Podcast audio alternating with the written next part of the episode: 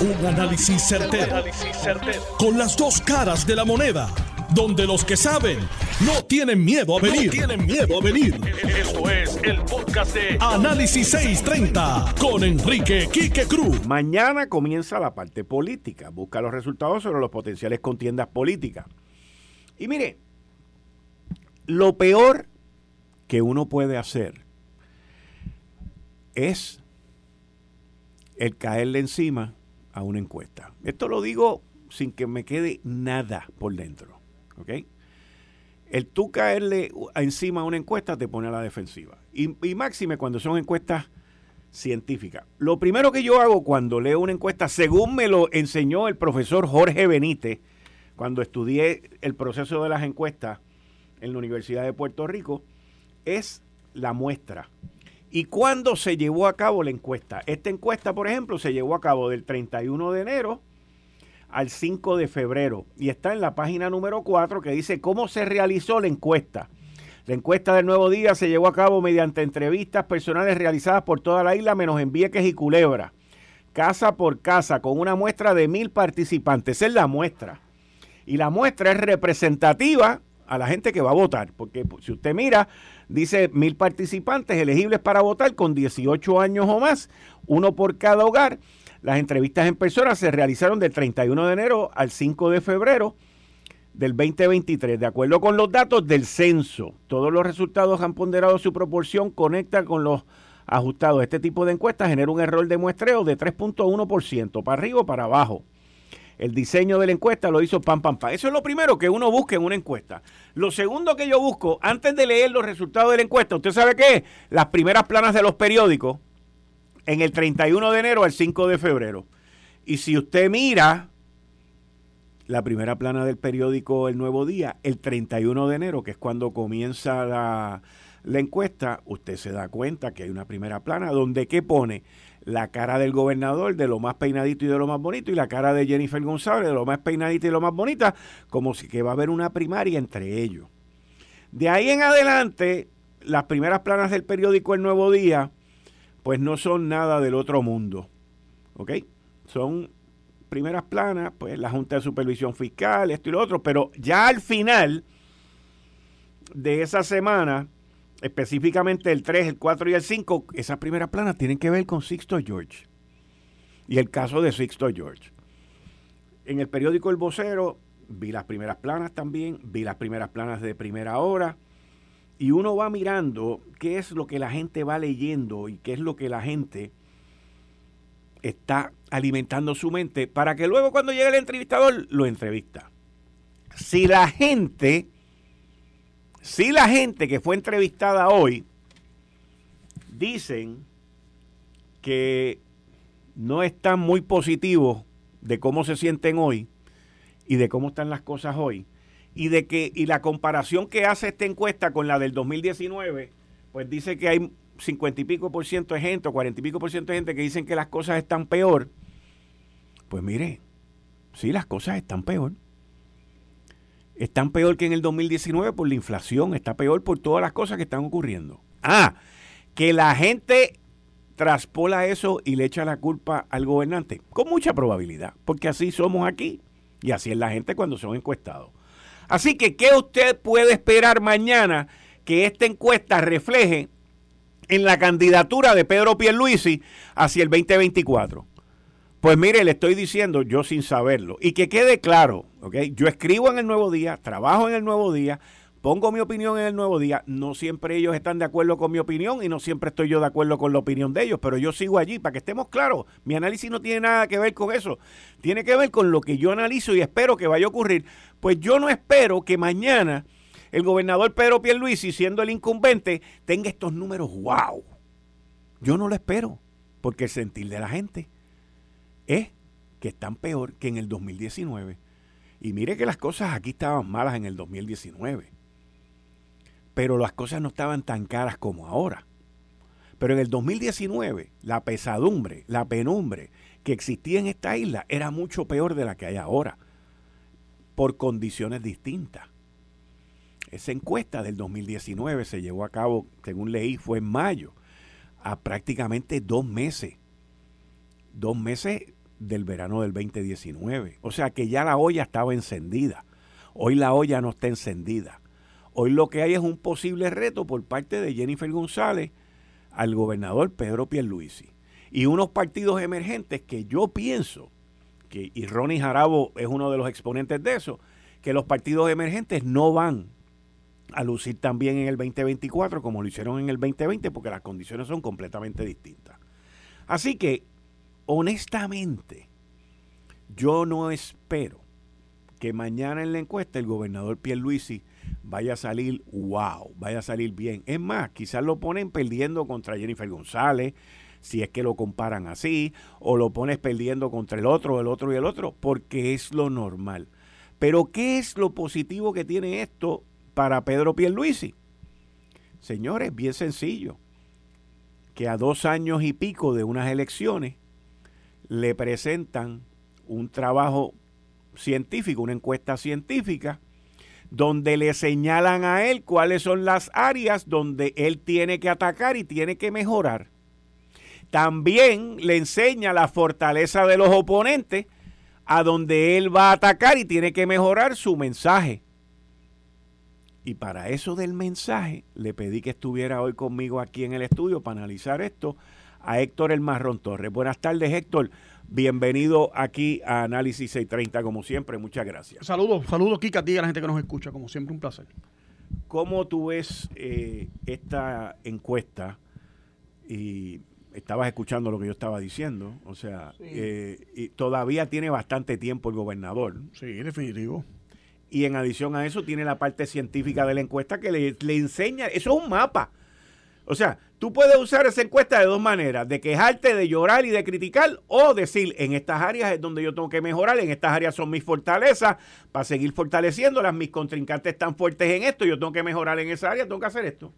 Digo, yo lo veo así. Yo, yo, yo lo que creo es que fundamentalmente yo no creo que los resultados de esa encuesta estén dispar a lo que tú escuchas en la calle de muchas personas que plantean, y yo he sido portavoz de eso en mis participaciones aquí contigo en este programa, de que, el, por ejemplo, las agencias que tienen que ver con el desembolso de los fondos federales para entrar en los trabajos de recuperación de, de, ¿verdad? De, de, de los cataclismos que han pasado en Puerto Rico desde el 2017. No olvidemos que Puerto Rico estaba en un hoyo desde el huracán María. Todo esto no se puede coger, ¿verdad? Esto no pasó ahora desde que Pierluisi gobernador. Pierluisi, Pierluisi cogió un, un, ¿verdad? Tratando de hacer un, un, paralelismo. Es como coger un carro desbaratado y ponerlo a correr y que corra bien. Y después arreglarle el aire y, cambiarle los camones y ponerlo como eh, eh, una chulería. Un carro estartalado huracanes, pandemias, terremotos, eh, otro huracán más encima que tuvimos el año pasado. Pero ¿qué pasa? Ciertamente hay dos problemas que yo le veo a la administración actual de Pierluisi. Una es el mensaje. No hay mensajeros. Pierluisi no tiene lugartenientes políticos visibles. No tiene una asamblea legislativa. La asamblea legislativa no es portavoz, no es, no es, eh, eh, no comunican un mensaje asertivo de lo que se está haciendo en Puerto Rico. Aquí se están haciendo un montón de cosas. Ahora mismo yo estoy viendo las noticias aquí en los monitores que tenemos en el estudio y se constata el trabajo que está haciendo el Departamento de Justicia, el Departamento de Seguridad Pública. El gobernador estuvo repartiendo títulos de vivienda. Se están haciendo proyectos de interés social. Se están haciendo cosas de infraestructura. Ciertamente hay un refrán que dice que Puerto Rico progresa cuando el PNP está en fortaleza y eso es una verdad. O sea, la realidad es que tú miras a San Juan, a San Juan el mejor, el mejor promotor del bienestar de San Juan fue Pedro Rosselló, que construyó un montón de obras de infraestructura en, aquel gobierno del 92 al 2000. Tren urbano, coliseo, eh, etcétera, etcétera. Pero si distingues aquella administración de esta, había un mensaje continuo se hacía énfasis en lo que se estaba haciendo constantemente. No, espera, no están esperando los últimos seis meses para venir a comunicar eso. No, no, lo hacían constantemente. Yo recuerdo aquella campaña que tú debes recordarlo de Puerto Rico lo hace mejor en el área del turismo. Se había hecho un compromiso en aquellos tiempos de que se iba a aumentar la oferta hotelera en Puerto Rico y viste las expansiones que se dieron en el aeropuerto, en la construcción que se planificó del centro de convenciones, que eso va atado una cosa con la otra, los vuelos, los destinos, etcétera, los cruceros que vienen a Puerto Rico. Había un programa de gobierno y había un partido que hacía coro a su líder cada vez que se hacían estas obras de infraestructura. Aquí yo no veo eso. Y tampoco veo una voz fuerte que represente y respalde. Todo el mundo sabe que Pedro Pierluisi es un tipo muy comedido, es una persona muy correcta, muy caballerosa, pero no tiene una voz eh, eh, eh, fuerte detrás de él que sea la persona que sea el, el ejecutador de todo ese tipo de cosas. A del pueblo, de la gente. Y eso es un problema, eso es un gran handicap que tiene la administración de Pedro Pierluisi. Y si no corrigen ese, ese defecto, pues va a tener problemas. Yo creo que parte del resultado de esa encuesta se refleja en eso. Cuando tú tienes que la encuesta te dice, en términos de cómo están las cosas, versus antes, 42% dice muy mal y 46% dice bastante mal. Tú estás hablando que el 88% de la gente ven las cosas mal. Sí, pero eso hay que actualizarlo también. Acuérdate que ahí se está hablando de la pandemia. se está hablando de una Ahora, ah, oye, para información, ¿verdad? Una notita al cárcel. El presidente de Estados Unidos propone que se termine el periodo de emergencia el 11 de mayo de este año. Estamos en febrero. Seguimos para las restricciones. Ah, hoy hubo una organización, una reunión de emergencia en la Organización Mundial de Salud sobre otra posible, eh, posible eh, propagación de otro virus eh, peligroso, para no entrar ¿verdad? En, el detalle, para no, ¿verdad? en África del Sur. En África del Sur, por allá. Y, y son cosas que hay que atenderlas. Pero eso va contextualizado una realidad vuelvo y te repito, pandemias, huracanes, terremotos, etcétera, etcétera, que Puerto Rico ha tenido. Ahora, el otro problema, el bendito Col 3. El desempeño de esa instrumentalidad gubernamental es pobre o deficiente por lo menos. Y esto no es una cuestión que tengamos algo personal con nadie allí, es que es cuestión de que la gente lo perciba así. Tienen una cantidad enorme de dinero que la gente no, ve, no lo ve, no lo percibe. Y si lo están haciendo, dicen que tienen 2.500 obras que se están realizando en Puerto Rico, pues eso tiene que salir. Si no comunicas, no, el pueblo no ve. Entonces, ¿qué pasa? Que entonces puede caer el riesgo de que el mal estado que la gente percibe que está en Puerto Rico se lo achaquen al gobernante. Y es, ese es el riesgo que tienen si no corrían el rumbo ahora, ya. El Cor 3. El Cor 3. Luma. Genera. En adición a otra serie de políticas públicas, ninguna ha sido originada por esta administración. Como yo lo dije al principio de año, Pierluisi es el padrastro de todas ellas, pero el padre viene de la administración de Ricardo Rosello. ¿Y cuál ha sido el problema? Que lo dije desde el principio. Mientras tú sigas con las políticas establecidas por un gobernante anterior, tú estás condenado al gobernante anterior, no a lo tuyo. Porque tú no has logrado implementar lo que tú quieres. Has continuado lo que estaba ahí.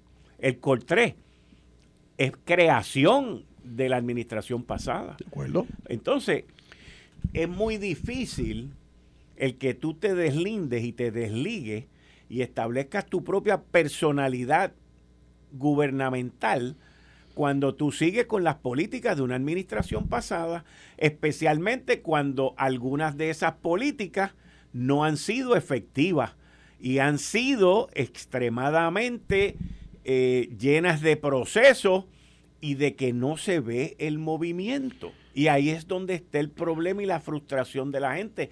Son dos cosas completamente distintas.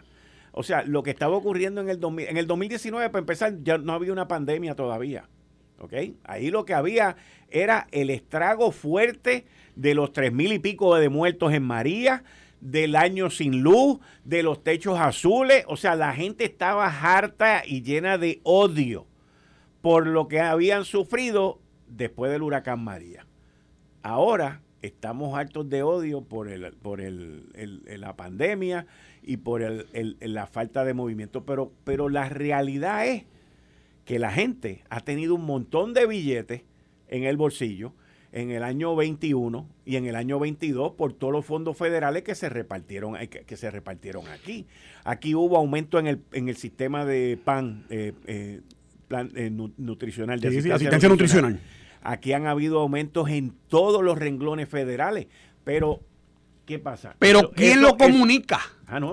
¿Quién, porque eso tú lo estás analizando tú aquí conmigo, pero en el gobierno, ¿quién es el que, el que comunica eso constantemente y con una credibilidad? ¿Quién refuta el ataque de la oposición? Cada vez que Tatito sale y dice un disparate, o cada vez que sale algún líder de la oposición a tergiversar algún asunto, ¿quién es el que sale? ¿Quién es el que, el que comunica? Se está usando, un, hay una estrategia de medios en todo este tipo de cosas. Me imagino que la debe de haber. Tú hablabas ahorita que no te acaran las encuestas. No, yo, o sea, cuando te hablo, no, es todas las encuestas. Por eso, porque hay una hay una cantidad de cosas que salen en televisión que las llaman encuestas y son, no, tienen ningún tipo de valor. Claro, pero pero mira, pero mira lo que pasa. Las encuestas del Nuevo Día y yo que recuerdo eh, recuerdo claramente la, la, la, la, primera derrota que yo sentí política que fue la que cuando perdimos en el 84. Yo me acuerdo que Romero Romero Barceló Romero contra Padilla se dividió el partido. ¿Y, qué ganó, pasó? Y ganó Rafael. La encuesta de septiembre ponía a Romero Barceló ganando por 5%. Eh, después en la encuesta de dos días antes de las elecciones, que siempre publican el domingo antes de las elecciones, ponían a Hernández Colón ganando. Y Romero despotricó con aquella encuesta y dijo que el nuevo día le había hecho mucho daño eh, por la encuesta que había publicado. Oye, pero es que Hernández Colón ganó. Ganó Hernández Colón. Ese fue mi primer héroe político, Romero Barceló. y perdimos las elecciones. Oye, habrán mil teorías de por qué se perdió. Perdimos. El resultado es que perdimos. Y cíclicamente eh, eh, esas encuestas aciertan. Yo no pelearía con, los con la confirma que publica la encuesta ni con la encuesta tampoco. Pues me parece que es una mala estrategia. Ah, que los dueños del medio tienen unos intereses allá con Genera y con la cosa y que si esto, que si aquello y que vienen de Ricardo o de Wanda o ahora con Pedro. Tampoco, a mí me parece que el diseño de política pública en términos generales es correcto. Yo creo en la privatización de la autoridad energética completa. Yo pienso que no debe ser instrumentalidad gubernamental. Y que debe existir un negociado de energía, una comisión de energía, etcétera, etcétera, que la, que la regule. Entiendo que el bendito los fondos que los municipios necesitan para hacer las obras de infraestructura tan necesarias tienen que facilitarse de una misma vez. Hoy vi en el periódico El Nuevo Día, ahora mismo, casualmente aquí, eh, otra concesión más del presidente Biden para agilizar la otorgación de los fondos para que los municipios puedan entonces hacer, eh, accesar ese dinero y poder empezar a hacer las cosas que se están haciendo. Yo te he dicho a ti en este programa, no es lo mismo obligar los fondos que los fondos estén ready para desembolso. Son dos terminologías distintas y están induciendo a los funcionarios públicos error. Porque así como tú obligas fondos, los puedes obligar si no cumples son cosas, son terminologías que tienen a la gente, eh, eh, incluyendo oficiales gubernamentales, eh, confundidos. Entonces, ¿quién es esa voz fuerte que da curso a las cosas? Y es donde yo veo que hay un vacío aquí, porque el gobernador no es el que hace eso. Y hay un problema, y si no lo atendemos lo antes posible, pues, pues se le va a llenar el cuarto de agua a la administración. Que hay capacidad de rebote, estoy, creo, totalmente de acuerdo contigo. Esto está empezando. Esto está empezando. En dos años, oye, en dos años, Pedro Rosselló había perdido el referéndum de la fianza 60-40. Y después le dio una paliza a doctor Luis Acevedo de 130 mil votos. Eso, yo estoy de acuerdo contigo en eso.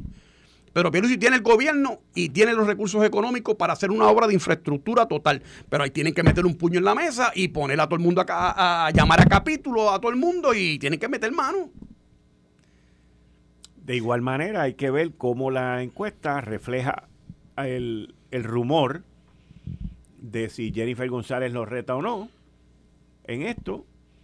Y uno podría esperar que los números de Jennifer pues van a ser muchísimo más fuertes y más sólidos que los del gobernante, porque históricamente siempre ha sido así. Ella no está aquí, ella no está metida en el meollo, ella anuncia fondo, fondo, fondo, fondo, fondo, fondo, fondo, pero al que le toca repartir el bacalao es al que está ahí. Claro, hacer las asignaciones de fondos, asegurarse y asistir a que las entidades que son las acreedoras de esas asignaciones federales cumplan y se le otorgue el dinero y se puedan hacer las cosas, todo ese tipo de cosas. Las relaciones federales que tiene Pierluisi por ser demócrata con la administración demócrata, eh, tiene, tiene todas las cartas en la administración actual para su haber para capitalizar políticamente. Pero eso no se está abierto en la calle. Y es lo que la encuesta refleja. Y eso que y tiene que sacudir el palo porque si no. Y eso que la encuesta no va a incluir, no va a incluir el anuncio que tiró la Junta de Supervisión Fiscal el jueves pasado del aumento en la tarifa de luz.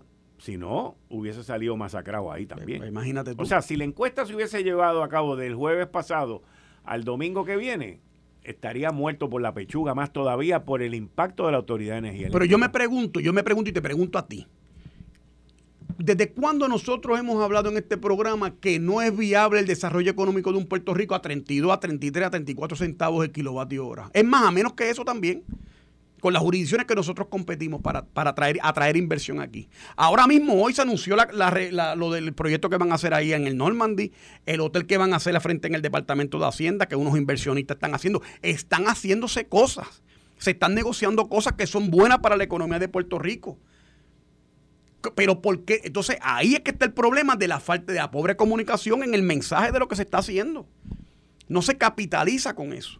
Y no estoy haciéndolo eh, para que contraten una agencia de publicidad, ¿verdad? Y entonces le metan 100 millones de pesos para que vayan con campañas embrutecedoras. Pero es, que, es, que tiene que, es que tienen que, eh, o sea, ellos tienen que identificar.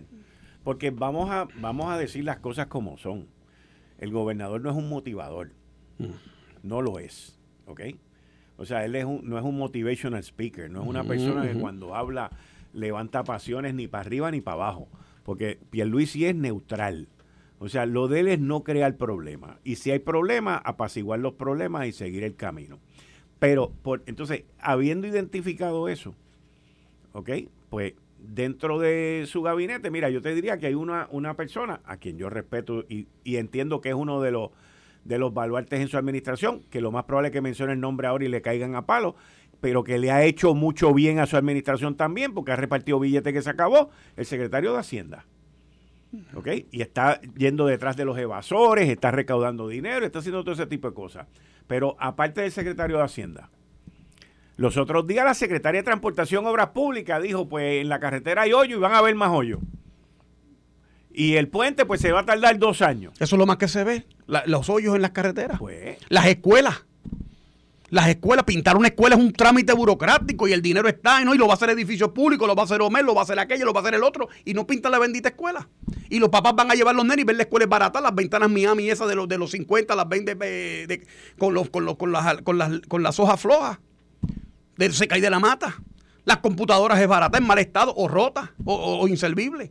O hay filtración y se mojó la computadora y en lo que reemplaza la computadora se va un semestre. ¿Y de quién es la culpa? Ah, pues del diablo. La última la paga el diablo, pues. Ese es el problema, no hay accountability. ¿Cuánto tiempo llevamos diciendo en este bendito programa eso? Nadie es responsable de nada aquí. Nadie dice, fue culpa mía, como dijo Pedro Rosselló cuando perdimos en el 93 el, referéndum.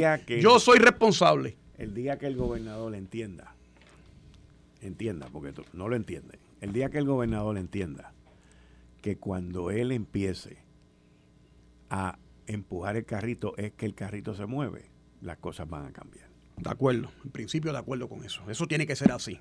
No hay de otra. Nadie hace, nobody give nothing for nothing. Eso es así. Y si tú no estás hands-on en el asunto y lo eh. delegas todo, los, delegados te van a hundir. Eso es así. eso es ley de vida.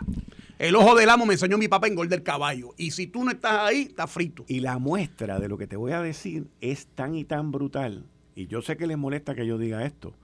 De que hayan permitido que el gobernador vaya a Washington a la Comisión de Recursos, al Comité de Recursos Naturales del Senado Federal y haya sentado allí a decir que en Puerto Rico la inflación está al 6%. O sea, eso te demuestra la incapacidad y la ineptitud de quienes le escriben las cosas, de quienes le dan las cosas, porque hoy sale que el mes pasado la inflación en Estados Unidos fue del 6.4. Y tú me quieres decir a mí que nosotros, siendo una isla, tenemos una mejor menor inflación que la nación norteamericana. Se cae de la mata que no. Pues entonces, eso empieza con el detalle.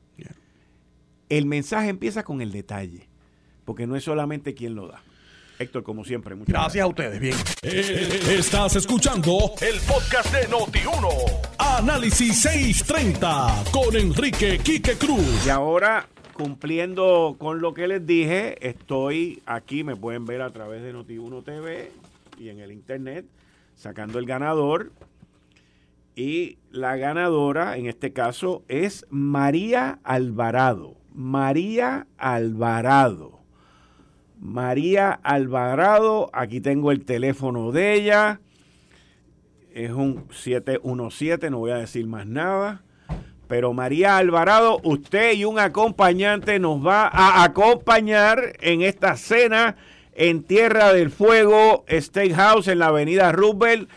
El único restaurante en Puerto Rico que tiene una parrilla de carbón. Las carnes son deliciosas. Este próximo 25 de febrero en el restaurante Tierra del Fuego. En la avenida Rubel. Allí va a estar Normando Valentín, Ferdinand Pérez, Carlos Mercadel, Iván Rivera, Ramón Rosario, Alex Delgado y yo estaré allí con ustedes también. Así que María, ¿María qué? María Rivera. No, María Alvarado. María Alvarado, nos vemos allí. Vamos, vamos a ver. Con eso le doy la, a las 6 de la tarde vengo con el próximo ganador y un acompañante. Cuando yo menciono un nombre, un ganador y un acompañante. Eh, como todos los martes, a las 5 y 30, con el licenciado John Mott en la sección Ley Promesa 630. Buenas tardes, licenciado. Bienvenido como siempre aquí los martes. Buenas tardes, ¿cómo estás? Yo bien, ¿y tú? Ah, bien. Bueno. John, eh, cuéntame. Esto, mi columna de mañana en el periódico El Nuevo Día tiene que ver con Está titulada inclusive AEE, e, la deuda que nadie quiere pagar. Buen título. Buen título. Porque ah, yo, ¿Eh? para mí es increíble que tú tienes una deuda de 10 billones de dólares, la Junta lo quiere bajar, quiere pagar los bonos a 50% y todavía hay personas que no entienden que hay que pagar. No, eso es mucho. como, y yo le digo, siempre hago la misma pregunta. ¿Ok? ¿Y cómo ah, ah, eh, lo, lo, lo evita? No, eso hay que bajarlo, hay que negociarlo y bajarlo. eso, como que si eso fuera así tan sencillo. Yo, yo hago un, un recuento y un análisis, pero bajo una molestia. Porque tú estás hablando de 10 billones de dólares que lo quieren bajar como a 5 y pico o 6. menos, creo que. Algo así. ¿Ok? Pues está bien, yo no tengo problema con eso. Pero el problema que yo tengo es que el 10% de esa deuda, el 10%, y yo creo que es un poquito más, pero estoy asumiendo que es el 10%, todavía se le puede eliminar a esa deuda. Si ocurren dos cosas. Una, que el gobierno le pague a la Autoridad de Energía la deuda que tiene, que van sobre 200 y pico de millones de dólares en, cuentas no pagadas. Y segundo, que el gobierno, que fue quien también permitió y autorizó a que la a que la Junta de Gobierno de la Autoridad de Energía Eléctrica por más de seis años no pagara los ciento y pico de millones de dólares anuales que se suponía que le pagaran al sistema de retiro porque eso se permitió así mm, desde, desde, el 2016, desde que entra Lisa Donahue, se permite con el aval del gobierno y el aval de la Junta de Gobierno de la Autoridad de Energía Eléctrica que no se continúe pagando al sistema de retiro, lo cual provoca prácticamente una liquidación del sistema porque tiene que vender los activos para mantenerse en vida, número uno. Y número dos, eso tiene un doble efecto, un efecto doble, porque no le estás abonando y se está comiendo entonces lo que tiene. Y ahora vienen los políticos en esta isla y nos dicen que no se preocupen los pensionados, que nosotros vamos a pagar por eso. No, es que nosotros somos los que estamos pagando por eso. Entonces, mi punto es, ¿por qué yo tengo que cargar con 10% de esa deuda cuando el gobierno se supone que lo paga? Además, el gobierno tiene billetes aquí en bruto. Tiene billetes en bruto, John, tiene billetes en bruto. La Junta mañana Mañana la Junta le puede decir al gobierno en el plan fiscal, pam, pam, pam, usted tiene que pagar la deuda que tiene y tiene que hacer esto. Y lo hacen. Dinero hay. Que lo tengan designado y destinado para otras cosas. Esos son otros 20 pesos. La Junta le ha permitido montones de cosas al gobierno. Exacto. Ese es mi problema. Ese es eh, mi problema. Ahora mismo, según el plan de ajuste, la autoridad va a pagarle al retiro el dinero que necesite para poder pagar a los que están retirados, porque el retiro de la autoridad va a desaparecer y va a convertirse en un pay-go para los que no se han retirado aún, lo cual es un golpe, pero pues así es la vida. Es lo mismo que hicieron con el gobierno. El gobierno fueron de un plan de beneficios definidos a un plan de contribuciones definidas. Yo te digo que la situación no pinta bien porque el gasto, el costo va a estar bien brutal.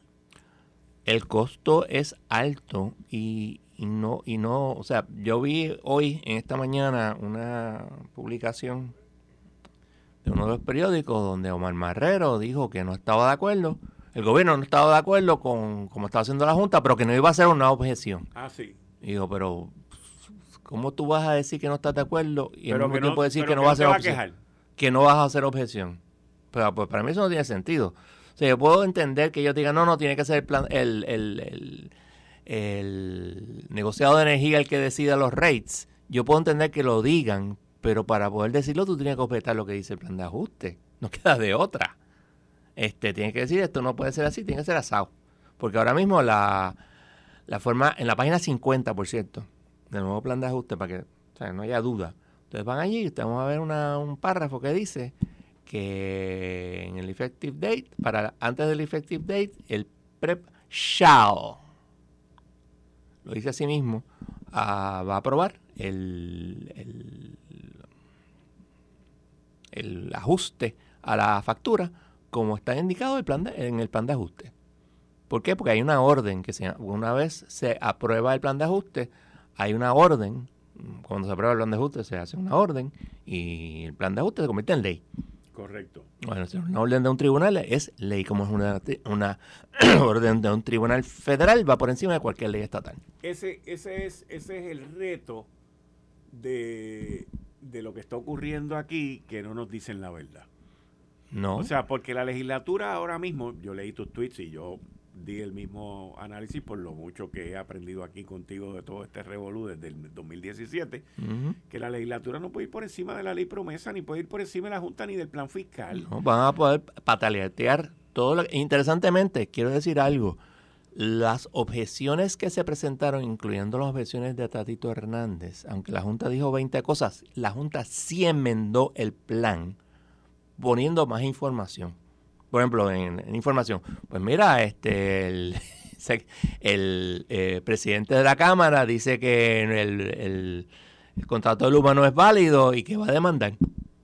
Que no es cierto que vayan a demandar, pero es cierto de que pusieron un- una, una objeción en el, en el- y ellos están explicando que sí, que ellos entienden tal cosa.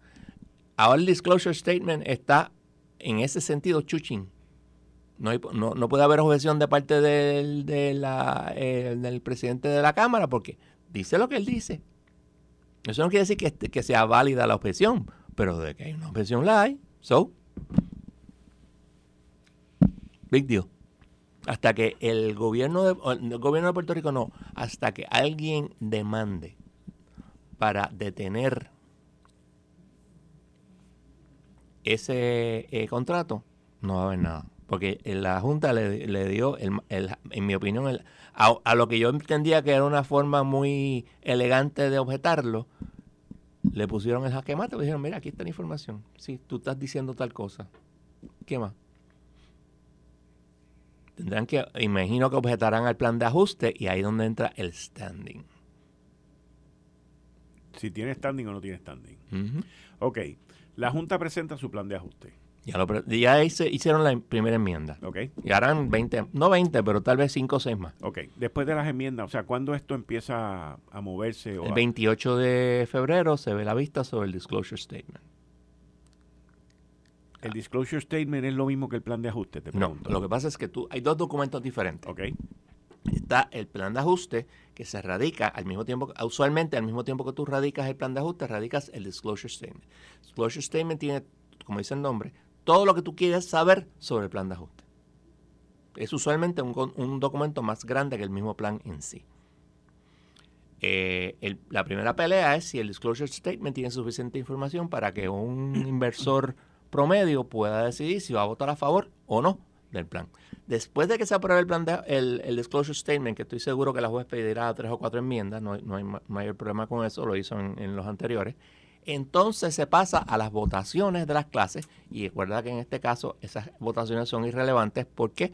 Porque la Junta ha dicho en más de una ocasión que esto es un cram down.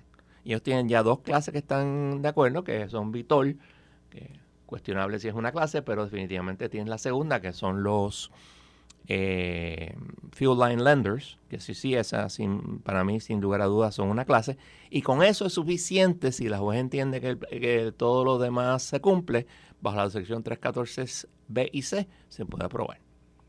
Y eso es lo que, eso va a ser la, la contención principal. Pero todo esto hasta cier- hasta cierto punto es irrelevante hasta que la juez decida uno, si hay un gravamen, y dos, aun si, hay, aun si no hay gravamen, si hay una deuda. Hasta que yo no decida esos dos puntos, en realidad el plan de ajuste está en el aire. Ok. Eso no se decidirá, yo te diría, hasta, aunque la, a ver, el, el, oral argument fue febrero primero, yo no creo que eso se decida hasta el verano. O sea que esto va para algo entonces.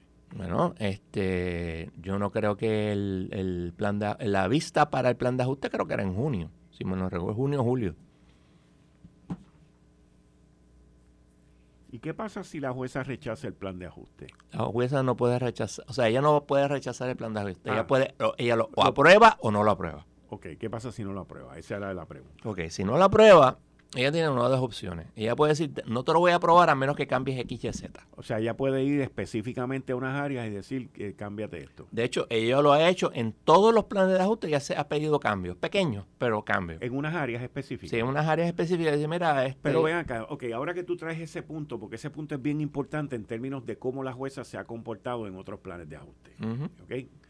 La diferencia de los otros planes de ajuste, corrígeme si estoy bien o no, es que en los otros planes de ajuste siempre ha habido una mayoría a favor del plan, ¿correcto? Correcto. Y aquí no. Aquí no. Eh, usualmente es una, una eh, no inmensa mayoría, pero más del 70% está de acuerdo. en los anteriores. En los anteriores. Pero en este no. En este En este, según lo que yo he escuchado que tú me has dicho, está como menos de un 15%. Menos de un 10. De un 10. Ok. Legalmente, ella podría aprobar un plan de ajuste con menos de un 10. Digo, o con 10 o un 15%. Sí, podría. Porque lo que necesita son, es una clase que esté de acuerdo y unos findings of fact que ella tiene que determinar que es lo mejor para los acreedores, bla, bla, bla. Pero, como ella se ha comportado siempre, dudo que lo haga.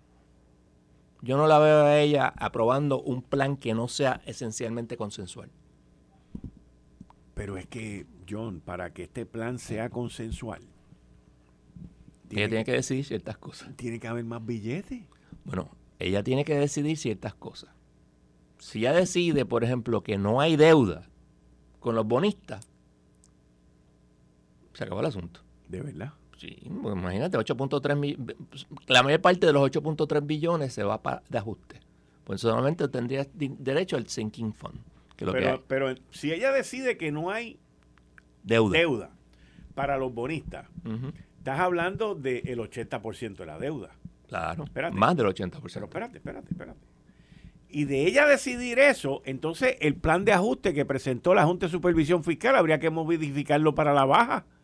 Podría ser modificado para la baja. Podría ser. ¿Verdad que sí? Podría serlo, pero no necesariamente. Pero no necesariamente porque también tienes el sistema de retiro, que el sistema de retiro son un paquetón de billetes también. Sí, pero acuérdate que ahora mismo eh, la autoridad va, a pagarlo. O sea, no hay una parte que diga yo te voy a dar tanto, sino que lo que dice es que eh, la autoridad pagará aquello que sea necesario para pagar las pensiones de los que están retirados ya. Lo mismo que el gobierno de Puerto Rico. Sí, sí. Ok, entonces eh, la jueza no ha hecho eso anteriormente, pero lo podría hacer. Podría hacer. Del argumento oral que hubo, ella no dio a entender nada sobre su visión en cuanto al gravamen pero sí le dijo, entiendo yo, a, a que ella como que no estaba muy de acuerdo con el asunto de que no hubiera deuda. Porque le cuestionó varias veces, mira, pero es que yo entiendo que sí hay. O sea, una cosa es que no haya una deuda asegurada, pero que haya una deuda que tú puedes poner un proof of claim, sí. Y el problema es que como la deuda de la autoridad de bonos es tan grande, tú, aun cuando no sea asegurada, tú no puedes simplemente decir, no te lo voy a pagar o te voy a pagar lo que me da la gana. Porque tú tienes que también considerar cuánto puede pagar el, deudor. Tú puedes también considerar cuánto... no, tú tienes que considerar cuánto puede pagar el deudor. Ah, tú dices el, margen de la capacidad de pagar, es lo que tú estás hablando. Exactamente. Y eso es muy importante. Sí. Eso Pero en este caso, la capacidad es de los abonados. No es, o sea, no, es, no es la entidad, no es Prepa, no es Citibank, ni, ni, ni, ni First Bank, ni nada de eso, el, que tenga la capacidad. En este caso, es la gente, la capacidad que tenga la gente de pagar, ¿correcto? Correcto, pero también tienes otro problema. O sea, tú le vas a decir O sea, va la juez, una juez no electa, a decir, ¿sabes qué? Ok, los puertorriqueños pueden pagar, vamos a decir lo que dice ahora mismo el plan de ajuste. Pues no, mira, no, no creo que deban pagar eso, que deben pagar mucho menos. Eso es como que, espérate, ¿a base qué? Y acuérdate también que ella no puede cambiar el plan de ajuste. Ella tiene que aprobarlo o no aprobarlo. Pero, no lo puede cambiar. Pero tú dijiste que ella puede sugerir que ellos le hagan unos cambios. Eso sí. Correcto. Sí, obviamente estoy seguro que si ella le dice, mira, yo creo que debes bajarlo, lo van a hacer. Eso no tengo la menor duda. Yo no la veo haciendo eso. No, pues específicamente con tan poquita este, eh, aprobación por parte de los acreedores. Sería, entonces, no solamente eso, olvídate de lo que ella haga. Una vez ella apruebe o, no el plan de ajuste, si no se aprueba el plan de ajuste. Va para Boston. Eh, se desestima la quiebra y el que, el que pierda en esta controversia va, a ir para Boston. O sea que tampoco, y de Boston va a ir para el Supremo. Al Supremo. Y tienes otro problema. El effective date, que es cuando va a convertirse esto en efectivo, va a variar. El problema que yo veo en esto, y esta es la parte que yo estoy seguro que la jueza lo va a, a ponderar también, es el efecto que esto va a tener sobre bonos en otras corporaciones públicas, no en Puerto Rico, pero en los Estados Unidos. Dime tú. Yo creo que no, te voy a decir. ¿Por, qué? Hay un, hay un issue que ya pasó, o sea, ya está decidido en that's it. Eh, si mal no recuerdo, o, o la 928 o la 926, ella decidió que esa sección no obligaba a la a prepa a pagar los bonos, sino que le permitía pagar los bonos. Eso fue por encima de todas las decisiones que han habido sobre ese punto en otras jurisdicciones de jueces de quiebra. Fueron al circuito y todo el mundo esperaba que la revocaran y lo and behold, el circuito confirmó. Y fueron al Supremo y le dijeron no, vamos a verlo. Certiorari denied. Eso a ella no la le va... La palabrita de, de, de ¿cómo? Eh, eh, la palabrita que tú acabas de decir ahora acabas de decir de que no están obligados a pagar, pero están, ¿cómo es? Pueden pagar si quieren, pero no están obligados a pagar. Exacto, pues eso es una diferencia enorme. Enorme. O sea, y te digo, todos los demás tribunales de, quiebras habían dicho que había que pagarlo. O sea que ella puede eh, aprobar el plan de ajuste como está. Sí y pueden ir al Supremo y las probabilidades es de que no llegue allá y el, y el circuito de Boston pues se mantenga bajo la jurisprudencia que existe, correcto. Lo que pasa es que en este momento tienes que entrar a unas determinaciones, la juez tiene que hacer unas determinaciones y aquí hay mucho issue. Eh, yo entiendo que lo que la juez posiblemente haga sea decir, ok, ¿sabes qué? No hay gravamen, pero eh, tienes que pagar la deuda y tienes que pagarla de la manera que está en el plan de ajuste. sería 50%. Pero aún así, como está ahora mismo, ellos van, el, los bonitas van a salir corriendo al, circuito y al Supremo. O sea que el effective date del plan va a moverse. O sea, estamos hablando... Sí, mientras se mantenga el, proceso, hasta que no hay una decisión final, y después que hay una decisión final, eso se toma un par de meses ahí en lo que eso se implementa, porque hay que hacer bonos nuevos y hay que hacer 20 otras cosas nuevas. Y entonces tienes otro problema. Vamos a suponer que de aquí a un año, ya estamos en febrero, en febrero del año que viene, el circuito confirma todo lo que ya haya hecho. Whatever it is. ¿Qué pasó si hay una guerra en, en Taiwán?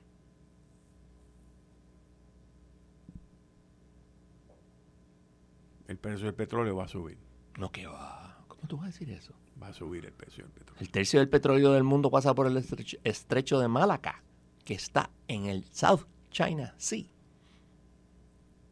El estrecho de Malaca es bien estrecho, por cierto.